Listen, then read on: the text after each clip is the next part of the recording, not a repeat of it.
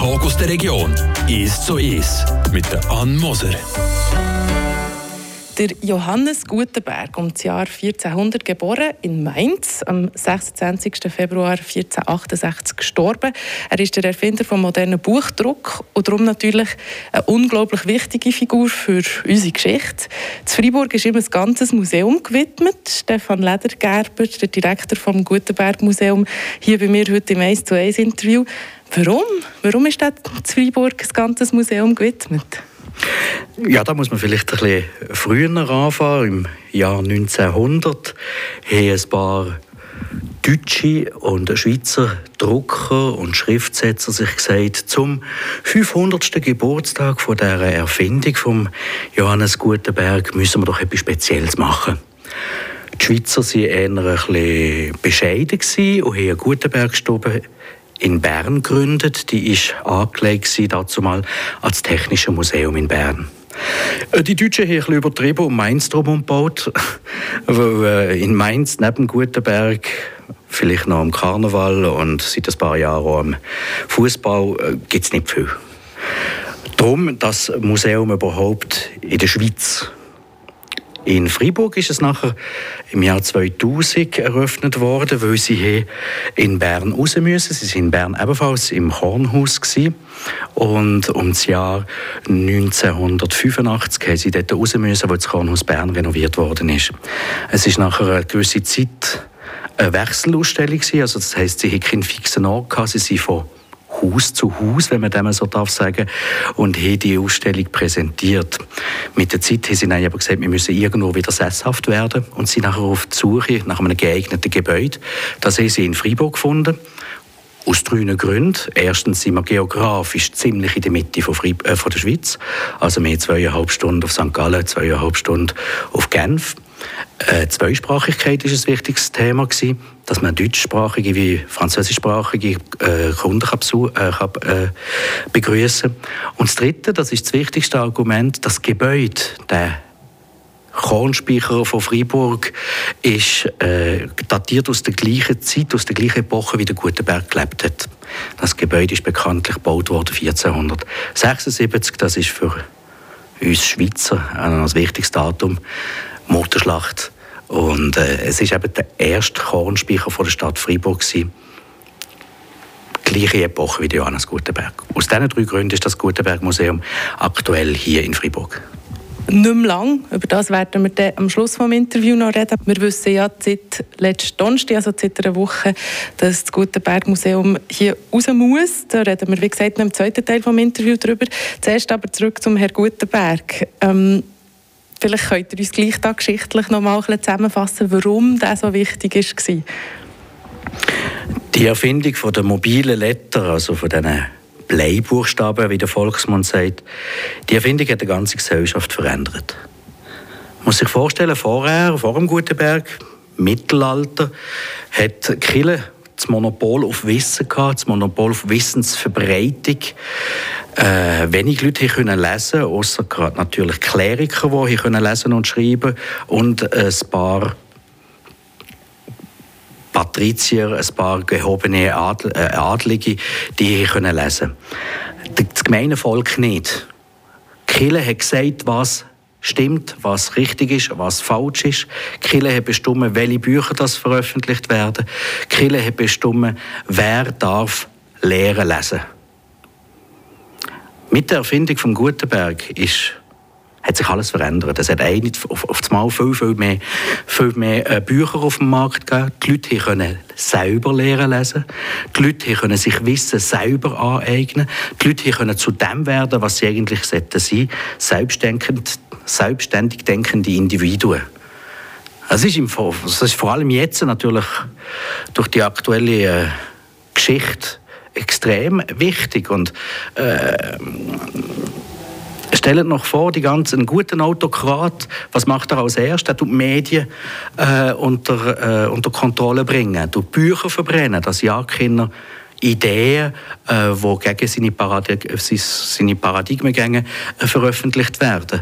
Äh, er probiert eben die Medien zu kontrollieren, zu zerstören, dass er, nur, dass er ganz genau kann kontrollieren kann, was rausgeht, was an die breite Öffentlichkeit kommt. Und die Erfindung von Gutenberg ist der Anfang des Massenmediums. Der Anfang, dass die Leute selber sich Wissen aneignen können. Wissen ist Macht. Und für Wissen zu haben, muss man können lesen Und das hat man dank dem Herrn Gutenberg können. Oder ist an die breite Masse gekommen? Es ist an die breite Masse gekommen.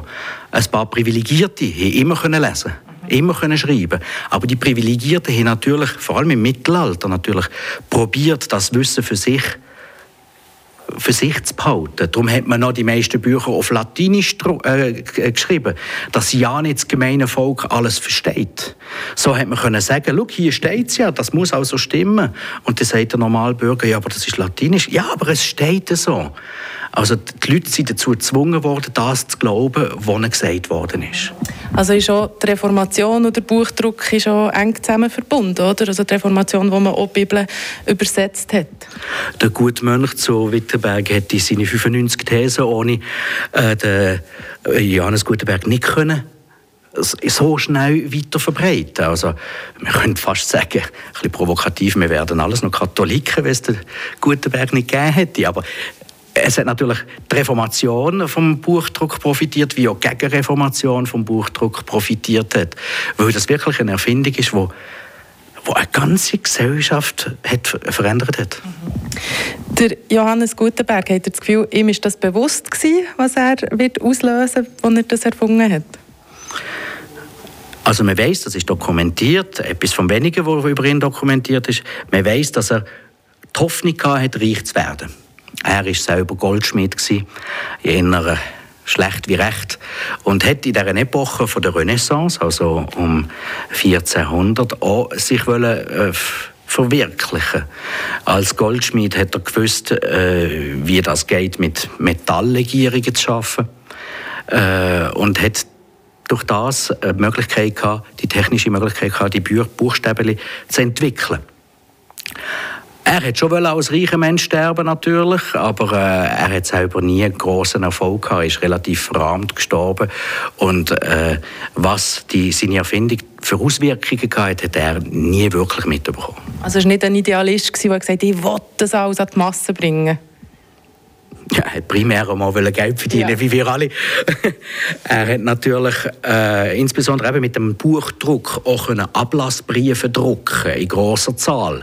Er hat die Ablassbriefe für die katholische Kirche können äh, drucken. Die Kirche war ein guter Kunde von ihm. Äh, also, die Ablassbriefe sind dort, wo man den Leuten die Sünden, oder wie, was ist das schon wieder? Eben, wenn euer Vater zum Beispiel äh, im Sterben liegt oder gestorben ist, könnt ihr seine Sünden, die er äh, begangen hat in seinem Leben, quasi abkaufen. Ich hätte mir somit äh, den Weg ins Paradies atmen äh, und der Killer noch ein Batzen übergeben. Also das hat er auch gemacht, dank der Erfindung? Primär, er hat ja Geld verdienen Ihr zeigt hier in diesem Gutenberg-Museum 550 Jahre Druckgeschichte. Ich habe gefunden, wir gehen doch das mal durch, das Museum. Und ihr zeigt uns zu jedem Jahrhundert ein wichtiges Exponat. Vor was stehen wir jetzt da?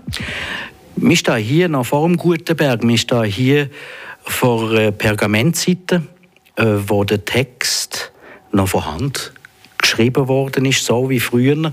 Mönche in den Skriptorien eben die Bücher von Hand gezeichnet, geschrieben, illustriert haben. Man sieht hier die drei Druckauflagen, die es gibt, also Papier, Papyrus und Pergament. Auf die, Druck, auf die, bedruckt, auf die Stoffe hat man früher noch gedruckt.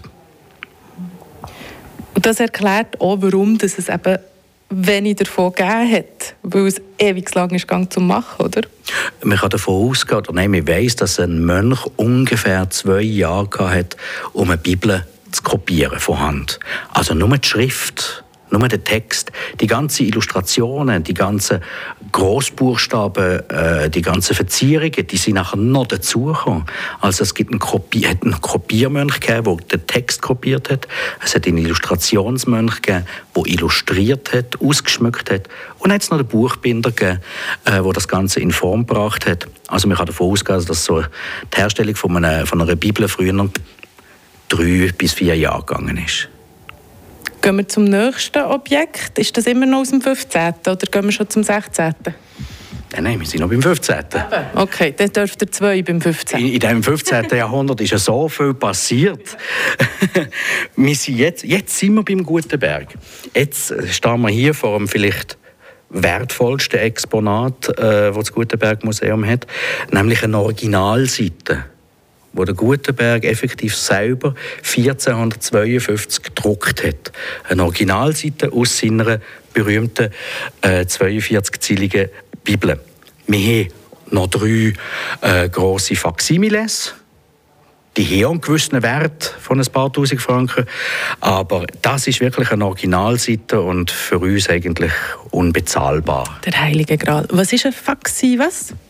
Ein Faximile ist ein, ein naturgetreuer Nachdruck von einem alten Buch. Okay, gut. Das ist schon, da bekommt man schon fast ein bisschen Hühnerhaut, wenn man sich überlegt, wie alt das ist und was es für eine Auswirkung hatte. ja, vor allem, wenn man, wenn man die Sauberkeit vom Druck sieht. Die Tinte, die auf dem Papier ist, ist effektiv 550 Jahre alt. Das Papier selber ist auch noch ein paar Jahre älter. Und äh, das Layout, der Satzspiegel, wie wir im Grafischen sagen, ist immer noch perfekt gestochen scharf. Äh, wie wir heutzutage etwas auf unserem Tintenbissler oder Laserdrucker äh, rauslassen. In ein paar Jahren ist das vergilbt oder die Farbe blättert ab. Äh, das ist wirklich das ist wirklich speziell, oder? Er hat auch ein spezielles Verfahren entwickelt zum Drucken. Er hat das Papier zuerst ein bisschen befeuchtet und erst nachher drauf gedruckt, dass die Farbe wirklich gut ins Papier rein kann und die Farbe mit dem Wasser, wo im Papier ist, tut trocknen. Und nicht so wie wir, wo einfach Farbe auf ein Papier drucken sondern er hat wirklich probiert, dass die Farbe ins Papier hineingeht und somit viel, viel besser haftet. Dann würden wir zum nächsten Jahrhundert, zum 16.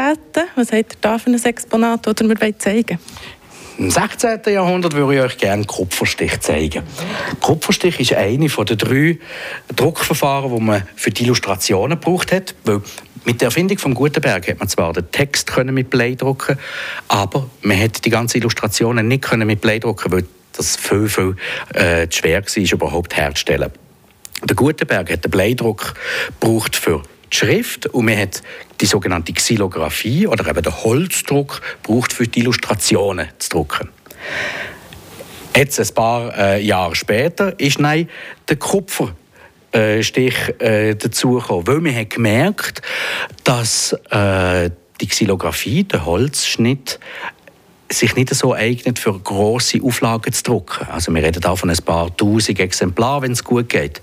Mit dem Kupferstich kann man ein paar hunderttausend äh, Exemplare drucken. Also man hat in Kupferplatten äh, äh, reingeritzt und die Farbe hat sich nachher in diesen Löcher, darum heisst das auch Tiefdruck, das Verfahren, in diesen Löchern abgelagert. Und erst nachher hat man nachher mit einem feuchten Papier das, die Farbe aus diesen Löchern rausgesogen äh, und so gedruckt. Dann gehen wir weiter zum 18. Jahrhundert. Eine weitere Illustrationstechnik, das ist die sogenannte Lithografie, der Steindruck. Ein Zusammenspiel zwischen Wasser und Fett. Man tut mit einem Fettstift einen Stein äh, illustrieren, bemalen. Mit Wasser kann man nachher überall wo kein Fett ist, die Farbe gäbig wegwaschen. Überall, wo Fett ist, tut sich die Farbe deponieren. Und das kann man nachher in einem Druckverfahren nachher auf das Papier bringen. Wir sehen hier verschiedenste Steine, gewisse wirklich noch von Hand gemacht, gewisse nachher aber auch modern mit dem Ärzverfahren gemacht, so wie man heute Steindruck auch, äh, immer noch braucht. Steindruck ist immer noch sehr aktuell. Wir haben in der Schweiz bis in die 60er Jahre unsere Briefmarken mit ähm, Steindruck gemacht. Wir haben lang Landkarten gedruckt mit Steindruck. Wir haben aber auch sehr, sehr lange unser Geld mit dem Steindruckverfahren hergestellt. Und das sind ja auch Sachen, die gerade in der Kunst immer noch viel gebraucht werden, oder? Vor allem der Kopf, ja, nein, alles. Äh, Holzstich, Kupferstich, aber auch äh, Steindruck ist sehr, sehr beliebt bei den Künstlern. Der Stefan Ledergerber gehört da. Er ist der Direktor vom Gutenberg Museum hier in Stadt Freiburg. Wir hören ein bisschen Musik, bevor es noch um das 18., das 19. und noch so ein bisschen um das 20. Jahrhundert geht.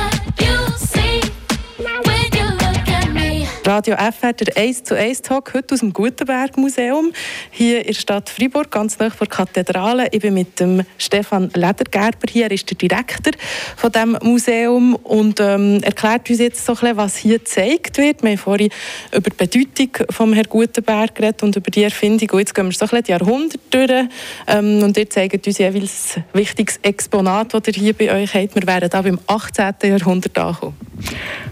Jawohl, 18. Jahrhundert. Äh, der Steindruck wird verfeinert, äh, was früher äh, von Hand gemahlen worden ist auf die Steine wird jetzt mit dem Ätzverfahren in Stein hineingeätzt. Äh, der Steindruck ist die direkte Vorfahren von unserem Offsetdruck, also das Flachdruckverfahren. Äh, das Verfahren wird heute äh, überall gebraucht, in jeder Druckerei. Der Offsetdruck ist eigentlich das meist verbreitete Druckverfahren, das wir haben. Also jeder Schritt ist eigentlich äh, mit dem Ziel gewesen, mehr in kürzerer Zeit zu machen, oder? Schneller zu produzieren ja, ein Massenmedium zu werden, oder? Weil wenn man mehr produziert, kann man mehr verkaufen. Wenn man mehr produzieren kann, kann der einzelne Bogen auch günstiger sein. Äh, es ist günstiger, mit der gleichen Auflage 100'000 zu drucken, als nur zwei Exemplare zu drucken. Und ja, das ist der Anfang von der Massenproduktion äh, gewesen, äh, und nachher ist, ist es zur Industrialisierung gekommen. Da sind wir beim 19. Jahrhundert. Und für das gehen wir in den zweiten Stock auf.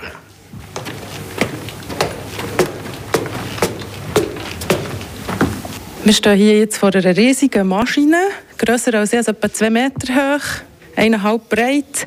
Und da sehe ich so etwas wie eine Tastatur.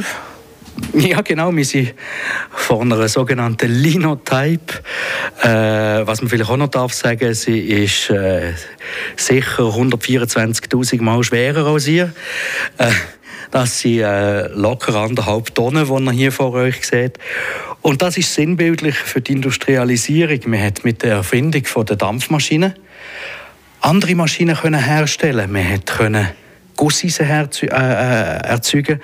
Und Gussisen ist ein großes Thema in der grafischen Industrie. Einmal, äh, von 1900 bis 1980. Alles ist groß und schwer äh, eine sogenannte Zielengussmaschine. Man hat nicht mehr von Hand die einzelnen Buchstaben gegossen. Man hat direkt die ganze Ziele gesetzt zuerst und die ganze gesetzte Ziele auf einmal nachher gegossen. Man ist also noch einmal produktiver geworden, noch einmal schneller geworden äh, und noch einmal günstiger. Jetzt noch beim 20. Jahrhundert, hat er dort überhaupt noch etwas? Ja, ja, klar wir etwas. Und vor allem wir etwas, was für die Freiburger noch interessant ist. Weil wir haben doch tatsächlich noch die Maquette von der alten Rotationsmaschine, wo unsere Freiburger Nachrichten und Liberté gedruckt äh, worden ist, also Maquette von der Druckmaschine, die bei St. Paul gestanden ist. Ist ja, also das hat es gebraucht, das Riesending hat es für eine Zeitung zu drucken? Ja, das ist äh, eine Maschine auf drei Stock. Mhm. Im unteren Stock hat das Papierlager, wo nach dies nach immer hat können Papier nachgelegt äh, werden, ohne dass man einen Unterbruch hat müssen machen, einen Produktionsunterbruch.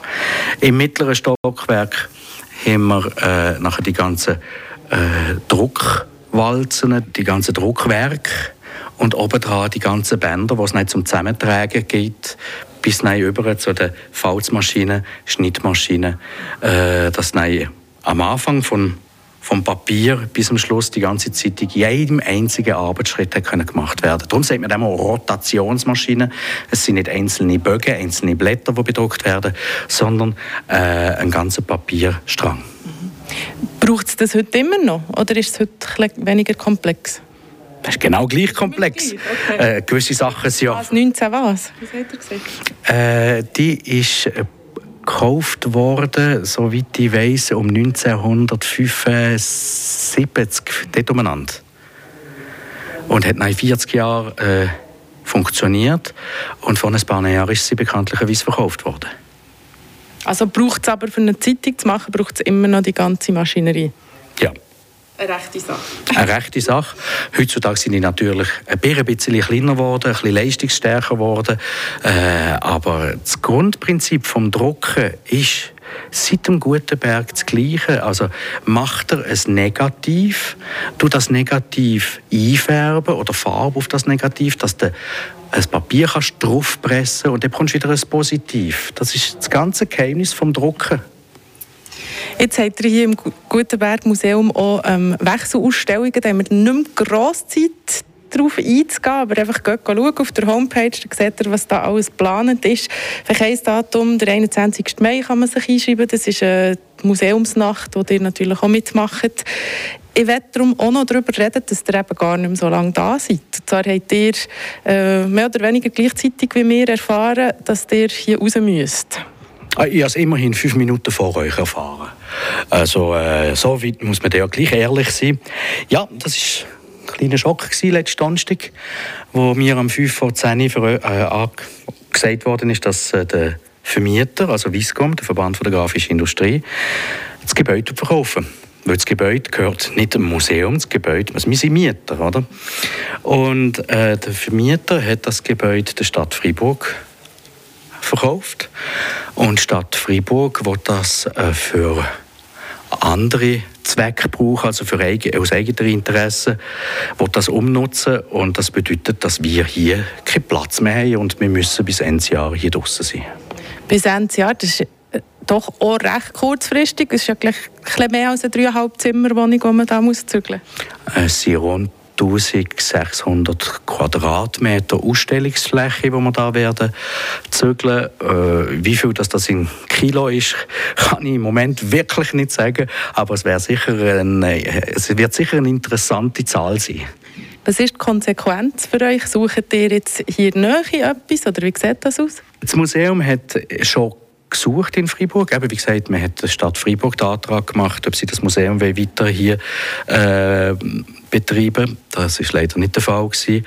Man hat andere Lokalitäten in Freiburg angefragt, ob es möglich wäre. Man hat schon zuerst geschaut, ob auf dem Raum Freiburg etwas da ist. Äh, Im Moment sieht es aber nicht so aus. Heißt Konsequenz ist, ihr werdet höchstwahrscheinlich nicht mehr in Freiburg das Museum neu aufbauen. Also von dem kann man fast zu 100 Prozent ausgehen, ja. Weil äh, muss nachher irgendwann mal auch Konsequenz sein, wenn, wenn die Stadt das Museum nicht will, nicht will. Wieso soll das Museum die Stadt wollen? Muss man ganz ehrlich, ganz direkt sagen, äh, ja, und darum wird das Museum mit sehr, sehr großer Wahrscheinlichkeit nicht mehr in Freiburg sein. Merci vielmals, Herr Ledergerber, ihr seid der Direktor vom Gutenberg Museum. Heißt für euch, liebe Leute, ähm, ihr müsstet noch kommen, wenn ihr noch zu Freiburg könnt, das Museum schauen könnt. Sonst wird es eventuell eine weitere Anreise. Merci vielmals für das Interview. Merci vielmals. Der Tag aus der Region ist so ist. Aus Podcast auf der News App Frapp.